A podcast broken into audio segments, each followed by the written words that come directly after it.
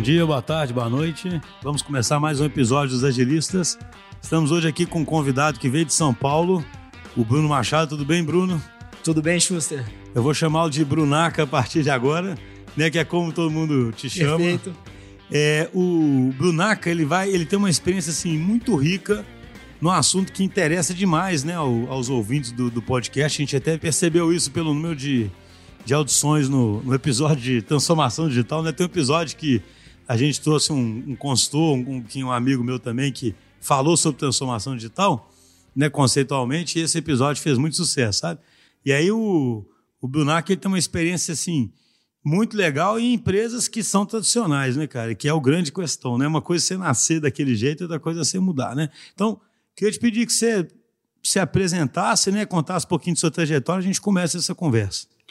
Beleza, obrigado, Schuster, pelo convite é muito propício esse momento que a gente está fazendo esse programa, basicamente porque eu posso contar duas experiências é, muito intensas que eu venho, que eu vivi e ainda estou vivendo nesse campo tão novo que é a transformação digital de verdade. Então, muito se fala sobre o tema, é, você tem diversas abordagens, mas o profissional que se propõe a ser o agente de mudança na organização, ele precisa, acima de tudo, é, ter uma resiliência enorme. Eu acho que é, é, um pouco disso que a gente vai falar aqui hoje. Ou seja, é, é muito mais parecido com uma saga do que com uma jornada de transformação digital para o profissional. Né? Para a organização e para os clientes, obviamente. É saga porque tem altos e baixos. Tem altos e baixos. Você é, pode abordar os desafios, os problemas de perspectivas diferentes, dependendo na organização onde você está posicionado se você adicionalmente é responsável por uma área é, tradicional na empresa ou não, se você é exclusivamente um agente de transformação. Então, um pouco por aí. Uhum. Como é que foi sua jornada para virar uma pessoa de transformação digital? Como é que seu background? Perfeito. Schuster, eu parti da área de tecnologia. Eu acho que muitas das pessoas que hoje respondem por essa cadeira nas organizações vêm da área de tecnologia, normalmente acumulam a função com a função de CIO, né, de diretor ou gerente de tecnologia. Mas esse não é o único caminho. Então, mas a minha trajetória ela começa daí e hoje é, nessa segunda experiência que eu tô, que é na Amil, eu já não mais sou responsável pela área de tecnologia. Na minha primeira experiência na Anima Educação, eu acumulei essas duas funções. E agora, nessa segunda experiência, eu estou vendo uma perspectiva diferente, exclusivamente da área de negócio. É interessante, né? Isso é uma questão que já até me fizeram, sabe? Se o CIO consegue fazer isso, você tem que ter um outro cara fazendo isso, né? E aí eu lembro que uma época eu falei, poxa, às vezes tem uma certa injustiça aí, porque você vai chamar alguém de fora e vai dar certos poderes e condições para eles que o CIO não tem. E ele vai ter o mérito, vamos supor, de fazer isso. Mas eu comecei a perceber em muitas organizações que muitas vezes o CIO, de fato, que está lá há muito tempo, ele não consegue. Cara. Né? Ele está meio que. Ele nasceu junto com aquela estrutura ali, é difícil, né? Parece que tem que vir alguém de fora ou de outra área, não sei, cara. Como é que você. É, sem dúvida, o, o CIO e toda a estrutura da área de tecnologia, eles são é, parceiros de primeira. Precisam ser parceiros de primeira, de primeira hora aí da transformação digital. É, é indissociável a área de tecnologia dos esforços de transformação digital. Mas a agenda de tecnologia, a agenda do, do negócio atual da empresa, exige muito da área de tecnologia. Então, é, ter um CIO dedicado à agenda de negócios, é, bem como habilitando é, a arquitetura de, de, de, tecnologia, né, o backbone tecnológico da, da empresa para a transformação digital, eu acho que é um modelo que funciona de forma mais perene é um modelo que, que dá mais robustez à transformação. Alguém dedicado a evoluir o, o, normalmente os sistemas monolíticos ali, criando as APIs, as aberturas que permitem que é, novos componentes sejam conectados mais facilmente. Entendi. Você está falando que é como se fosse alguém com um papel mais estruturante tecnológico, né? É.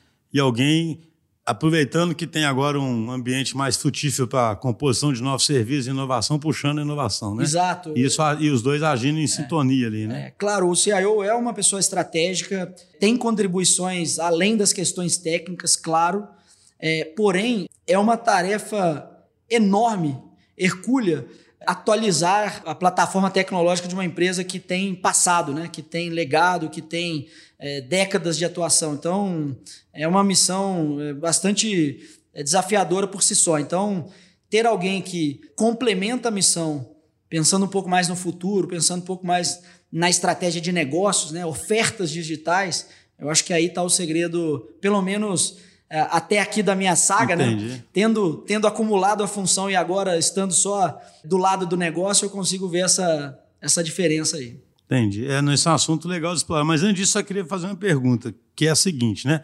Quando você fala na saga, eu gostei do nome saga. Acho que já vai ser até o. Vai virar título de podcast aí, né? A saga, a da, saga da, a saga da transformação digital, né? Quando você fala em saga, uma primeira coisa que me vem a cabeça como já sendo de cara um, um negócio que deve dar problema nessa saga, é até o que é a transformação e quais são as expectativas, né? Perfeito. Tem uma, uma palestra que eu faço, né, que fala um pouquinho de, de transformação digital, e eu sempre brinco muito com isso, que o, os executivos das empresas, eles vão em alguns eventos, pode ser do Gartner, pode ser da HSM, daí vai em algum lugar que alguém joga esses conceitos de mundo VUCA e digital, etc., e volta maluquinho, né? Falando assim, nossa, tem que ficar digital. Mesmo não sabendo direito exatamente o que é aquilo, né? Isso já pode ser uma primeira fonte de problema, né? Porque o cara te contrata para exatamente o quê? Como é que você começa a vencer isso? Ou como é que você explica para esse pessoal o que é a transformação digital? É. Eu acho que assim, eu vou fazer uma analogia até com a com a forma com que se propõe a construir tecnologia, que é ágil, com flexibilidade, com dinamismo, a saga para o profissional de transformação digital tem que seguir essa mesma lógica.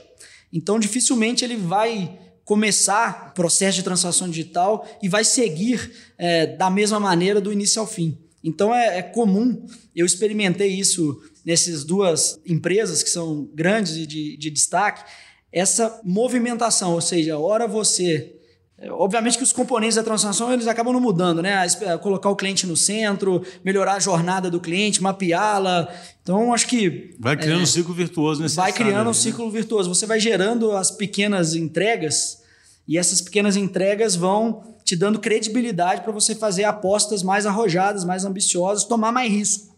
Então, acho que o profissional de transformação digital ele precisa ter uma pegada empreendedora absurda. Então, assim, ele precisa estar é, tá preparado para mudanças muito frequentes, desde é, mudanças de estrutura, né, a qual estrutura ele vai se reportar, ele pode começar num, num determinado vice-presidência da organização ou se reportando ao presidente, depois ele, ele se reporta a outro executivo ou ele, se, ele ganha ascensão na organização, mas ele tem que estar preparado para essas mudanças, bem como é, aos fôlegos, aos diferentes momentos, o fôlego de investimento da organização. Né? Hora você vai ter mais recurso, hora menos recurso, e a criatividade e a capacidade de adaptação elas, elas vão ser decisivas para a continuidade ou não da, da transformação digital. Entendi. A gente aqui, assim, uma coisa que eu defendo muito é que a, a transformação digital acaba criando um cenário de hipercompetitividade e, ao mesmo tempo, de, de necessidade de você ser centrado no cliente final. Né? São, dois,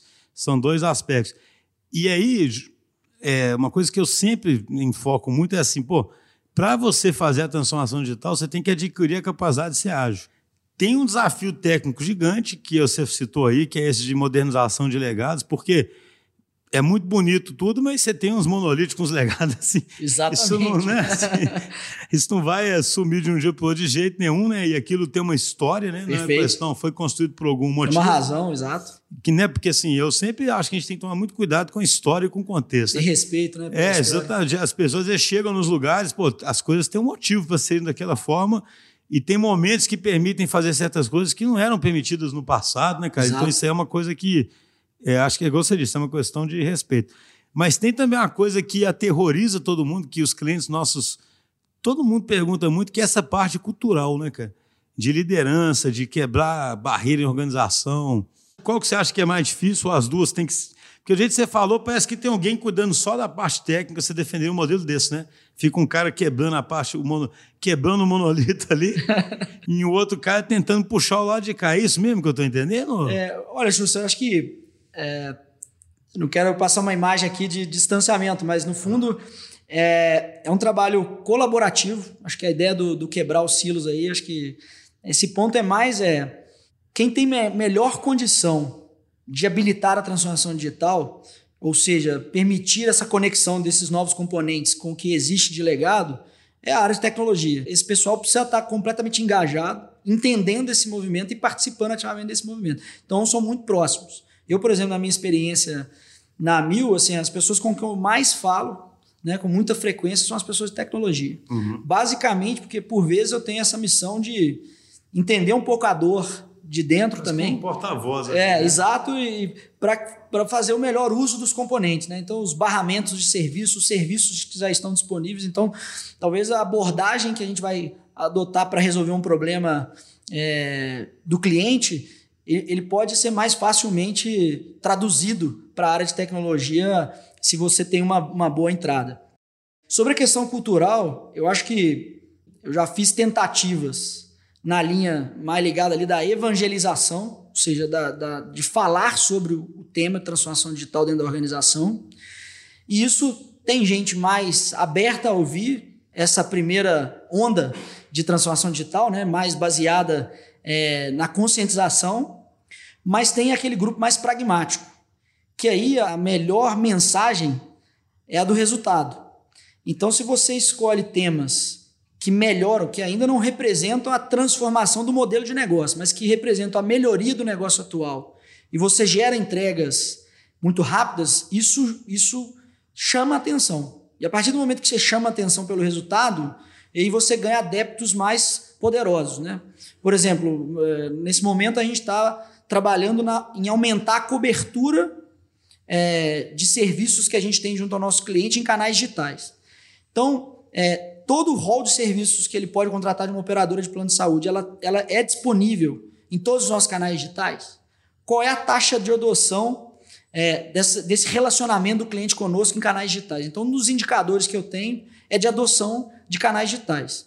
Isso é, uma, isso é um esforço ganha-ganha, porque o cliente, quando tem autosserviço, gosta, né? ele foi educado, principalmente pela, pelo, pelos bancos, né? a gostar do autosserviço, a procurar é, o autosserviço, e para a organização, o custo da transação, quando se dá por um canal digital, é infinitamente menor do que em canais tradicionais como call center ou agências de atendimento físico. Né? É óbvio que esse tipo de estrutura precisa existir, acho que ela completa a oferta, mas uh, o digital pode tomar um espaço em termos de adoção é, cada vez maior. Tem um caminho que seria tentar convencer as pessoas, né, pela filosofia e Perfeito. etc. E tem um caminho que é assim: você pega um problema ali importante, uhum. vai com uma certa ousadia. Eu sempre brinco, né, que a pessoa vai ter que ser meio subversiva para começar a mudança, né? Tomar Pelo risco. menos assim. Eu brinco porque eu falo assim, claro, alguém pode falar, para você que está de fora é fácil, né, sugerir que seja subversivo, né? Mas assim, o cara é meio subversivo no seguinte sentido: ele vai atacar um problema que é relevante já apostando no método ágil, apostando em entregas menores, em simplificar, né? apostando nas coisas que ele acredita, mesmo sabendo que vai ter detrator, né? Porque perfeito, alguém, perfeito. alguém vai estar tá torcendo né, para o negócio. Perfeito. Ou então a coisa que eu já falei em outros episódios aqui, né? Quando dá errado, alguém sempre compara com alguma coisa que nunca foi feita, mas que teria dado certo. Já reparou? Claro. Sabe assim? Sim. Isso eu acho a coisa mais sensacional, sabe? Uhum. Se der errado, esse der errado é muito relativo, porque o errado às vezes é um, um obstáculozinho que claro. você tem que superar. Claro. Já tem alguém logo comparando com alguma coisa que nunca ele fez na vida, mas que, que teria sido melhor. Então você sugere é seguir por um caminho, vamos dizer, de mais ousadia. Perfeito. Com responsabilidade, obviamente, mas. Claro. E aí conquistar o cara ele é. sentindo e vendo o que está é. acontecendo, né? É, e aí você tem, é, claro, elementos de engajamento que precisam existir. Então, é, se você, no momento de lançamento é, de uma feature, é, provocar um demo day para que sabe, aquele momento mágico ali de publicar aquele negócio, sabe, quase é, ludicamente apertar o botão vermelho ali de lançamento. Uhum. É, isso engaja as pessoas, né? Eu, eu fiz isso, inclusive. Tipo um IPO na bolsa. Exato, né? exato. É, é, foi exatamente isso que a gente fez. A turma adorou, é quase cortar a faixa, sabe? Tá é, não, sabe a, que a gente nunca fez, é uma boa ideia isso aí. foi ótimo. E a gente tinha pessoas remotamente no notebook vendo é, a transmissão, então foi um negócio super legal. É, e aí você vai criando essa cultura do Demo Day. E daí você engaja falando assim: ó, vai ter um próximo Demo Day, vai ser nessa data, a gente vai lançar tal produto, a gente vai se preparar para isso. E isso cria um, aquele, aquela expectativa de que naquela, naquele ciclo novo valor será ativado para o cliente, né? Algo novo será, de, de, relevância, será colocado na mão do cliente efetivamente. Então, eu acho que o engajamento é mais por aí, mas sempre ligado a algo muito concreto, a um resultado, né? Eu acho que isso, isso desmistifica um pouco e, e, e, e calibra a expectativa, né? Porque enquanto é muita, é muita espuma, esse negócio é um perigo, é um perigo, porque você, você corre o risco de se comprometer, se alavancar muito, e aí tem aquele pico de expectativas da transformação digital e depois vem aquela, aquele período frustrante ali de é, parece decepção. a curva né? do Gartner mesmo ali. Exatamente a curva vale do Gartner. da desilusão ali. Vale né? da desilusão. Pico das expectativas infladas é. e o vale da desilusão. Exatamente. Então, então, assim, é preciso não fazer que o pico de expectativas seja muito alto é, e começar a gerar as entregas. E você vai calibrando. Interessante. Aí quando você consegue fazer a entrega, você cria dois efeitos, né? Um, você até comentou um pouquinho antes de a gente começar, né? Aquele foco inicial, talvez, em redução de custo, por exemplo, ele gera dinheiro para outras coisas, né? E você começa a chamar a atenção de outras áreas, né? Para começar a usar aquilo, né? É. Com certeza. Você, é, por exemplo, é, nesse momento, a entrega para nós, ela não é a data que publicou, né? Ou, ou seja, até, até isso sim, mas eu digo, a vitória para nós, o sucesso para nós é a taxa de uso, né? Então, assim, eu, eu não estou colocando nada numa prateleira, no estoque. Eu não estou me orgulhando do número de releases que eu lancei, mas eu estou me orgulhando do tanto que cada coisa que eu lancei foi usada, está sendo usada.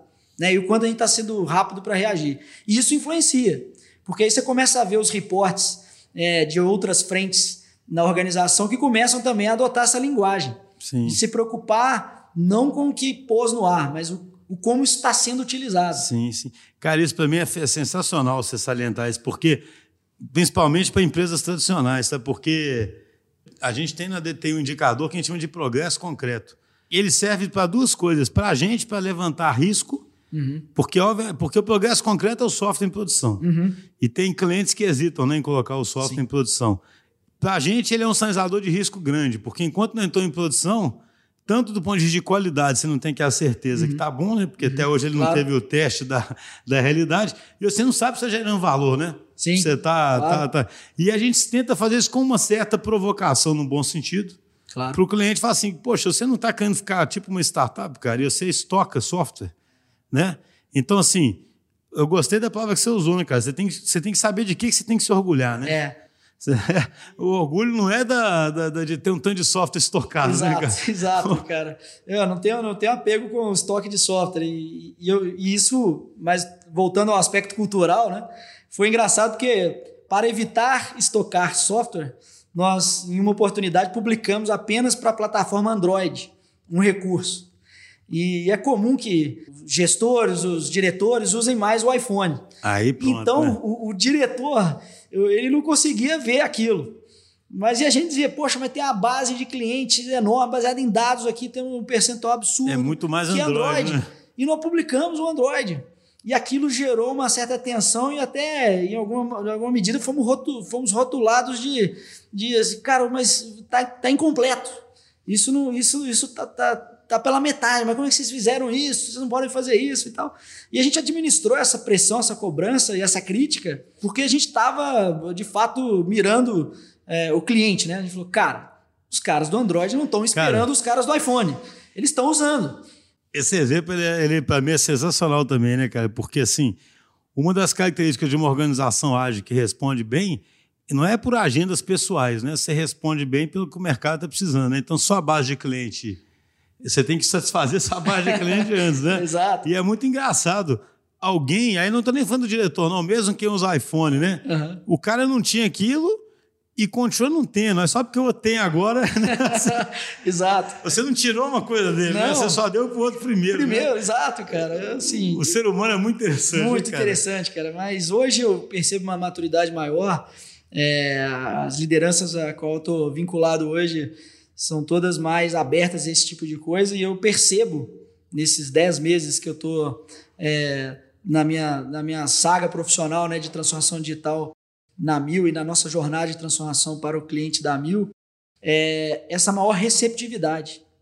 Né? Então, hoje, com maior clareza, eu consigo dizer que a transformação está avançando para aquele sonho grande, né? para o sonho grande das, das novas ofertas digitais, em ter receitas é, diferentes, viabilizadas por tecnologia. É, então, a gente está caminhando nesse sentido, mas nunca é, vendo com menor importância aquelas é, melhorias incrementais. Né? Elas pagam a conta deste trimestre, eles pagam a conta deste ano. Então, nós fazemos sim o business case da transformação digital. Pode parecer antagônico né, com, a, com o ágil e tal, mas em, nenhuma, em nenhum momento a gente abdicou de, de seguir nesse processo que é, é familiar para a organização, fazer o business case de longo prazo da transformação, se comprometendo com taxas de adoção, se comprometendo com é, aumentos de receita, mas com muita flexibilidade e dinamismo para lidar com os temas, né? Os temas do, do, dos times, os temas da, então, da jornada. Você, né? você, por exemplo, esses times aí, os squads, tribos, não sei como é que vocês estão organizados, eles, eles conseguem hoje se orientar mais a resultados mesmo do que a escopo? Você realmente tem conseguido seguir esse caminho? Sim, nós estamos lá organizados apenas por squads, a gente não, ainda não avançou para os outros elementos que nos, nos permitiriam avançar na forma de trabalho. Mas esses squads, até por terem muita força na área de negócio, os indicadores são todos ligados a ou a eficiência ou a melhoria do nível de serviço para o cliente, provimento de autosserviço. Então, e isso nós conseguimos administrar muito. É, nós não temos contrato para lá e para cá sobre escopo, sabe? Uhum. Não tem discussões sobre. Então vocês é... conseguem efetivamente testar hipóteses, digamos assim. Sim. É uma das coisas mais difíceis que tem, né? Porque eu sempre tenho repetido nos episódios, tem certos padrões comportamentais que vêm de anos uhum. que no fim a gente não percebe que influencia a gente. Então, assim, sempre tem o taylorismo ali por trás, no sentido de que tem alguém planejando tudo certinho, por mais que esteja achando que não está, entendeu? Uhum. E aí sempre acaba tendo uma cobrança para fazer uma certa coisa, gastar exatamente um certo dinheiro, entendeu? Então as empresas têm muita dificuldade para. Todo mundo fala que ah, a gente deixa errar, mas quase ninguém deixa mesmo, entendeu? Tu quer dizer isso, né? mas nesse ponto, eu não vou dizer que a gente está. Né, acho que nunca, nunca vai estar tá pronto, né? Nunca vai estar tá 100%, a gente vai ter sempre condições de melhorar. Mas eu acho que aí está, voltando aí ao, ao que estou falando muito para o profissional de transformação digital, que ele vai ter que assumir por vezes a responsabilidade é, dos resultados aquém do esperado para desonerar a área de tecnologia e as pessoas de negócio dessa culpa de não ter entregue o escopo, de não ter entregue no determinado prazo. Então, por vezes, o profissional de transformação digital, até como uma, um, de caráter educativo para a organização, vai ter que puxar para si essa responsabilidade e dizer: olha, não, a gente mudou, a gente testou outra hipótese, a gente abandonou essa hipótese, a gente mudou o tema, e, e assim vai. Eu, eu, eu me lembro de uma decisão que eu tomei na minha primeira semana de trabalho, num, num, almoço de trabalho, em que eu fui procurado por uma pessoa da área odontológica na, na, na empresa, é, que tinha proficiência em trabalhar com, com squads em, outros, em outras experiências prévias. E daí o cara estava tão afim de fazer, o olho dele brilhava tanto e a gente tinha condição de, de atuar, que eu banquei a, a, o funding dessa primeira, banquei enquanto área de transformação uhum. digital, né, responsável ali pela alocação dos recursos, de instanciar um squad para cuidar de um trecho da jornada dos planos odontológicos. Assim, encontra até um pouco a ideia de que se você, quando compara as, as unidades de negócio, né, de, os, na, na, empresa, a importância de cada uma delas, eu achei que ali era um terreno mais fértil uhum. para isso, que a gente teria menos problema é, no dia a dia por já ter do outro lado alguém que, que entende a mesma língua. Entendi, teria uma variável de distúrbio, né? A menos para poder emplacar, é. né? E aí criar um exemplo ali para as pessoas olharem, né? É, e, é sempre um bom, uma boa é, medida, né? Foi uma hipótese acertada, porque a, o crescimento das taxas de adoção por parte dos nossos clientes dos planos odontológicos, elas são muito mais rápidas do que nos planos médicos. É curioso. Então, os clientes dos planos odontológicos, eles, eles têm uma propensão maior ao autosserviço então, eu me lembro em um dos, uma das features que nós lançamos de, um, uma linha premium é, odontológica, nós atingimos em 45 dias 30%. A migração de demanda, é, 30% da demanda já estava num canal digital em 45 dias. Então, Tem, é um negócio incrível, incrível, né? incrível. E estão todos muito felizes e a gente falou, cara, vamos dobrar a aposta, né? Se, se, se tem uma receptividade do outro lado, vamos fazer novas apostas nesse, nesse plano e a gente está é, tá instanciando um outro time para pegar uma outra, um outro trecho da jornada desse cliente do plano odontológico. Entendi. E do ponto de vista de mudanças na estrutura mesmo da organização, tem, você tem visto que essa transformação está provocando isso? Porque assim, a gente vê várias empresas que começam a mapear as jornadas e quebrar os departamentos e começar a cuidar das jornadas, né? E aí o time existir para cuidar de uma jornada com uma missão de longo prazo, sabe? Uhum. Como é que você vê isso, hein? Olha, Xuxa, eu posso falar de uma situação bem recente que aconteceu comigo. É, é, eu comecei ligado à diretoria executiva de operações, então a característica da transformação enquanto operações era muito sobre autosserviço, né? como melhorar ali o autosserviço. E dez meses depois, uh, essa estrutura ela está também agora uh, ligada à área de produtos e vendas. Então, a minha liderança deixará de ser de operações e passará a ser de produtos. Sem que, com isso, a transformação deixe de atuar nesses assuntos de operações. Então, eu começo a quebrar, nós começamos lá a quebrar os primeiros silos é, na auto-organização. Quando fala o produto, é o produto que a Amil vende ou é um produto digital? O software, você está falando do produto, produto Amil. Produto, planos, planos. Produto plano. Planos ah, de saúde. Ou seja, você, como transformação digital, está liderando uma área é. completamente negócio, né? Completamente. É a segunda já área de negócio que é, eu passo nesse período de 10 meses, né? Começando agora a segunda temporada da transformação digital é, por lá, será puxada por produtos, né? Então é um negócio é, é bastante novo, mas que a gente está muito animado porque ele preserva operações e agora chega perto de produtos, né? Que é como a gente se configura, como a gente oferece nossos produtos. Entendi, ou seja, essa tem muito mais potencial é. de, de ofertar novos modelos de negócio. Sem dúvida. E de uma dúvida. experiência totalmente digital desde o início mesmo, desde a compra do plano, sem dúvida, né? Da prospecção, da contratação da, da é, movimentação. Outra é assim, né? Só para quem está ouvindo ficar claro, se eu entendi bem, né? Sim. A outra coisa é assim, ó, as pessoas já têm os planos da Mil. Sim. E aí elas têm que se relacionar com a Mil após a compra do plano. Sim. E a operação. Sim. Então você foi tornando isso tudo mais digital, com autosserviço, etc, etc.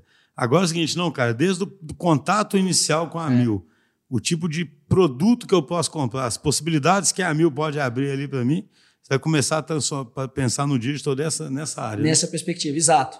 E, e, o que eu sempre digo para as pessoas que trabalham comigo e, e para os nossos parceiros lá de primeira hora, primeira hora que essa é a, é a temporada vigente. Então a gente tem que ativar valor, tem que melhorar a experiência e criar novas experiências nessa perspectiva, mas que obviamente também é um trabalho que nos permite em algum momento fazer fazer atuações em outras áreas também. Né? Então, assim, é claro que eu não sei o quanto que você pode falar disso que eu vou te perguntar, mas assim, olha que, que, interessante, porque na operação é mais fácil, mais fácil que eu falo assim, é mais tangível você fazer certas promessas, né, de vou reduzir tantos.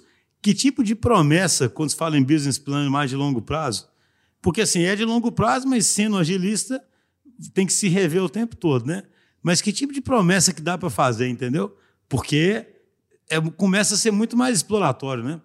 Você começa a estar tá realmente. Porque lá você está realmente otimizando e, e dá para ter uma, uma visão mais concreta do que é possível, ainda que não detalhada, né? Mas fala, cara, eu consigo ir fazendo isso, isso, isso. Aqui tem um tanto de hipóteses. Imagina o tanto de ideia que deve surgir de modelos de negócio diferentes para você atrair um, né? Um, que tipo de promessa que você consegue fazer ali? é, essas promessas como isso é bastante recente, essas promessas ainda não foram não feitas. Foram feitas ainda. Mas, assim, é um, é um caminho muito mais desafiador, porque é um setor regulado, é um setor em que a Agência Nacional de Saúde ah, impõe uma questão, série de né? restrições, né? Mas que, estando de acordo com essas restrições, como a gente consegue inovar. Então, acho que o, o desafio é enorme, acho que o motivo pelo qual, nesse momento, a transformação vai, vai colocar mais energia nisso é para é para que as promessas sejam consistentes. Essa questão de ser regulado complica, né? Eu sei, é. foi engraçado, né? Uma vez eu participei de um evento do, do BS2, eles fazem um evento em São Paulo sobre Open Banking. Sim. Aí tinha um cara lá, é, acho que foi uns dois anos isso. Ele, eu lembrei por causa disso. O cara ele falava assim, ele foi tipo, eu não lembro de qual instituição que ele era, mas foi um dos pioneiros em fazer existir a conta digital. Sim. E ele virou e falou assim: olha, a conta digital, se eu não tiver. É como se fosse assim, eu tive que forçar, entendeu? Aham. Se você for seguir a regulação ipsis literis, você não faria a conta digital. Então é muito engraçado, porque tem regulação, mas ao mesmo tempo tem o novo consumidor e o mundo reagindo àquilo, né? Então, por exemplo, o Banco Central teve que começar a responder a todo o ambiente que estava falando, cara, essa regulamentação sua não está mais valendo para o dígito, né? Talvez vai acontecer isso na área de saúde, né? Por mais que seja um tema ainda mais sensível que a saúde, as coisas vão ter que mudar, né, cara? Não, com certeza, acho que a gente está otimista com relação a isso, mas é, quando você olha campo atual, aí você vê a regulação. Quando você expande um pouco o campo, aí nem a regulação está lá ainda. Então, o que nos impede, o que nos impediria, por exemplo, enquanto fazer com que a, a- experiência de saúde das pessoas é, seja melhor, a gente fazer investidas em, em campos adjacentes, né? Então, acho Entendi. que ali é um pouco também Entendi. Porque Tem começa a gente a- adjacente é, que está fora desse fora desse, de- desse, desse de- raio aí direto de, de- de regulação. É. Não, eu lembro, uma vez eu estava discutindo isso com alguém, eu falei, poxa, daqui a pouco o mundo é assim, né, cara? Você daqui a pouco você faz uma consulta tele, tele, Medicina. telemedicina de um cara lá nos Estados Unidos, né? E aí, quem vai regular isso? né? Senão As coisas vão ficando muito. Essas barreiras vão ficando muito indefinidas, né? Como é que você regula um negócio desse, né? E aí, nessa saga aí, você disse que a experiência da, do, com ânimo é bem diferente da, da Amil, né? Por lá você tinha os dois chapéus, não é isso? No, no ânimo, né? Como é que você traduziria, assim, de forma mais concreta, o que, que você sentiu de tão diferente, assim? É, assim, acho que cada empresa é única e, e, e, assim, a cultura da organização, já a cultura existente, vigente na organização, ela vai influenciar o ponto de partida né, da transformação digital. Então, uma empresa que já é, é, desde o seu nascedor, empreendedora, ela vai receber mais facilmente esse tipo de abordagem. Uhum. Então, a Anima ela, ela tem essa característica de ser uma empresa nacional, é, de destaque, capital aberto, é, que tem é, os seus sócios, seus gestores muito próximos do negócio. Então, a, a estrutura de tomar decisão é muito mais horizontal, muito mais curta. Então, é, lá, por exemplo, eu me reportava direto ao presidente, que é uma pessoa muito aberta e entusiasta da transformação digital. Eu me lembro que dentre as metas que a gente tinha era de implodir a área de tecnologia, o espaço físico da área de tecnologia. Ele falou, Uhum. cara, tecnologia tem que ser uma competência da organização e não um departamento. Sim. Você tem que estar Ent- espalhado ali. Então né? tem que estar espalhado, mas é literalmente na organização. Então, se é um time, se é um squad é, ligado ao- à captação de estudantes, tem que estar no, no call E- center de captação. E lá já está bem assim mesmo. Né? Está bem avançado, exato. Eu É assim, lembro- essa questão que eu falei de se organizar em fluxos lá é muito né, organizado É, em fluxos. né? muito em fluxo. Eu acho que você não muitas vezes não reconhece mais quem é, qual é a origem daquela pessoa que está sentada ali, se ele, é uma- se ele é um programador ou se ele é um analista ali de um, de um processo, mas eles estão literalmente juntos fazendo um trabalho bem bonito, que eu me orgulho de ter feito, colocado lá uma, uma contribuição nesse, nesse trabalho. É, eu fico imaginando que no futuro o pessoal não vai entender muito por que, que tinha uma TI separada, né? É. Sabe assim? A infra, você imagina, na medida que tudo vai para a nuvem, né? A parte de infra está na nuvem, né? Exato. Então tem alguém, obviamente, cuidando disso, mas você não está vendo, né? Está ali na nuvem, né? E as equipes vão ser times multidisciplinares, todos organizados nos fluxos, né? Não vai ter muito esse, né? Eu peço para TI, né, cara? Isso aí. O Xuxice é tão rápido que está acontecendo que eu, eu, eu tive no ano passado numa, numa conferência de, de tecnologia, né, DevOps e tal, DevOps Days e tudo. E daí tinha lá uma apresentação sobre serverless. Então, e aí eu resgatei uma foto minha visitando um data center também nos Estados Unidos em que o meu sonho era conhecer um Exadata, né? Aquele, aquela, aquela, aquele monstro, aquela geladeira da Oracle. E daí, cara, eu tenho uma foto com Exadata e eu tenho uma foto atrás ali falando que o serverless é uma, é uma tendência, é uma, uma aplicação cada vez maior. Então eu falei, cara, agora não tem nem, nem, na, nem na nuvem, eu não administro nem na nuvem. Serverless, né, infraestrutura- cara? A primeira É, vez que eu vi isso, eu achei fantástico. Falei, serverless, é, né? é, pois é. Você, mas você instancia o servidor, faz o troço, E de distancia e desliga. pronto, né? Então, é, é, foi para mim impactante, porque eu olhei as datas das fotos e não tinha. Isso parece um exemplo análogo àquela foto famosa dos papas, né? Que eles Claro, mostram exato. sem celular e tudo celular. Isso, exato. Cara, é muito por aí. É muito rápido, né? Muito rápido. Isso que eu costumo falar, eu gosto muito, eu acho assim, infelizmente, certos conceitos vão sendo vulgarizados, sabe? Tipo assim, o pessoal fala da transformação como sendo exponencial e às vezes usa palavras, né, assim, só que exponencial, cara, pelo menos para mim, ele significa muito essa dificuldade em ver o que está vindo, sabe? Porque o que vem é avassalador, né? Porque quanto mais cresce, mais cresce, né? Exponencial, assim, né? Então, assim, eu sempre dou esse exemplo. Os caras futuristas de 15 anos atrás, eles não acreditavam em carro automatizado, cara. carro autônomo. Porque na época, então, não era cara fraco, não, cara inteligente, uhum. estudioso. Sim. E aí você não. E, pô, agora isso aí a gente nem assusta, né, cara, com carro autônomo, né? Exato. Então, a gente vive um momento muito assim, sabe? É, muito difícil enxergar né, o, é. que, o que vem pela é. frente, né? É. Mas assim, eu recebo né, mensagens de várias pessoas da empresa me mandam: Poxa, você viu essa startup, você viu o que eles estão fazendo, um certo é, desespero, assim, um, um, certo ar de que a gente está ficando para trás e que a gente não está acompanhando os movimentos e tal. Mas, ao mesmo tempo, tem tanta lacuna é, de qualidade de atendimento, tem tanta coisa, tem, os dois extremos ainda existem. É, ainda há muita é, oportunidade em se melhorar de verdade o que hoje está sendo ofertado para os clientes, entendeu? Então, o segredo está nem em se apaixonar por esse, por esse, por esse, essa inovação disruptiva, mas também ver valor em melhorar o, o hoje, né?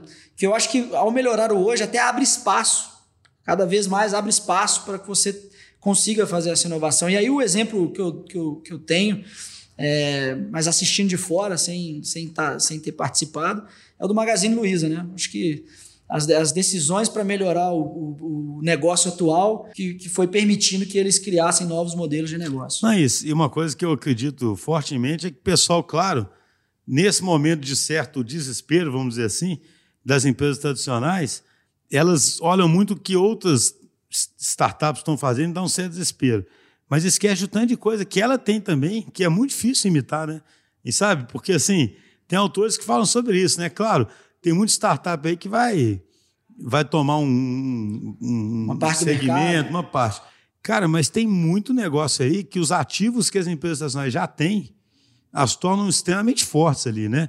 E aí, é claro, se essa empresa reage bem e começa a ficar ágil, poxa, ela, ela fica numa posição muito boa, né, cara? É meio ingenuidade, né? Assim, Sem dúvida. Imagina a rede que você já tem, o relacionamento, assim, tem uma série de ativos ali que não se constrói também do dia para a noite, né? E não quer dizer que qualquer ideia, por mais disruptiva que seja, vai acabar com isso também, né? Não é todo negócio que. E de novo, né? É sempre sobre execução, né? Então, é, se desesperar não vai resolver o seu problema. Se você tiver disciplina, resiliência, cara, você quando olhar para trás, você mexeu muito no, no número, mexeu, subiu muito a barra. Mas é que tem que ter resiliência. Então, é isso que eu queria para a gente fechar. Você começou falando sobre resiliência, né? Exato. Tem alguma história que você pode compartilhar que mostra, assim, algum exemplo, como é importante ter essa resiliência na, na, sabe assim, alguma situação marcante que você fala eu, eu, dessa assim, saga? Assim, para pegar uma, uma Vamos arrancar lágrimas, né? Dos Não, mas ouvintes. fazer uma analogia com algo recente, né? Eu diria que a trajetória da transformação digital, por vezes, vai ser parecido com a final da São Silvestre de 2019, sabe? Em que você o cara passou... passou no final. Exato, né?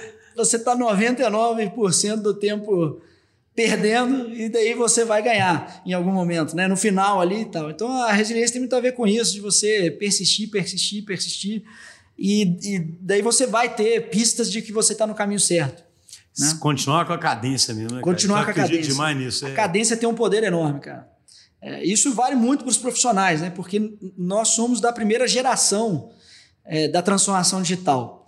Né? Então, ninguém pode falar que tem 10 anos de, de experiência em transformação digital. Então, enquanto primeira geração, provavelmente muitos de nós somos os primeiros contratados para fazer isso nas organizações em que estamos. Então, a nossa responsabilidade é enorme. Nós somos, de alguma maneira, cobaias desse processo Sim. também. É, quem vem na frente vai tirar proveito disso, né? É, mas você tem que respeitar também a organização que você está nesse sentido e dizer, cara, se você é o primeiro, você deixe sua marca lá, você, você insista nisso, porque Ninguém fez isso antes aqui, você é o primeiro que está liderando, né, catalisando esse processo. Ele é muito colaborativo, mas tem um agente ali catalisador. Então você, você tem o dever é, consigo mesmo de, de, de, levar isso adiante por um tempo suficiente para que os resultados ocorram. Então acho que isso aí é, é um compromisso que a gente tem que ter enquanto profissional de, de, de persistir, porque isso realmente é a final da São Silvestre, cara. Não é um negócio. É uma, é uma luta contra o status quo, né, cara? Que é o status quo te puxando. Diária, né? cara, dioturna. Tá tudo te puxando. É, né? dioturnamente uma briga contra o status quo. Isso é engraçado, né? vai acabar, algum momento vai ter um ponto de virada, né? Vai. E vai. que a coisa não retorna mais, é, né? A, a próxima... Mas enquanto não vira, né, é, cara? É, a, sempre você pode estar tá sendo puxado. Né? Exato. Então a, próxima geração, daqui a um tempo, é, vai estar. Tá, vai tá... É, vai tendo sucessão, é. a estrutura muda um pouquinho. Evolui. Daqui a pouco ninguém nem entende como é que era antes, né? Exato. Sabe, exato. Fala, como é que é antigamente. É era, era separado. É. Antigamente eles queriam saber o escopo todo ano. É, Engraçado, exato, né? exato. Era assim, né? É. E aí nós vamos ficar só assim, com aquela cara, você não sabe como é que foi duro chegar aqui, né? Exatamente. Ah, bom demais, Odunaca. Muito obrigado aí pela presença. Foi uma ótima conversa e espero contar com você, contar com você aqui outras vezes. Que isso, estou à disposição à medida que eu for avançando na jornada lá. Vou é. dividindo com vocês. Novas temporadas da Novas saga. Novas temporadas, né? cara. Exatamente, cara. Grande abraço, obrigado. Tá bom, um abração para todos.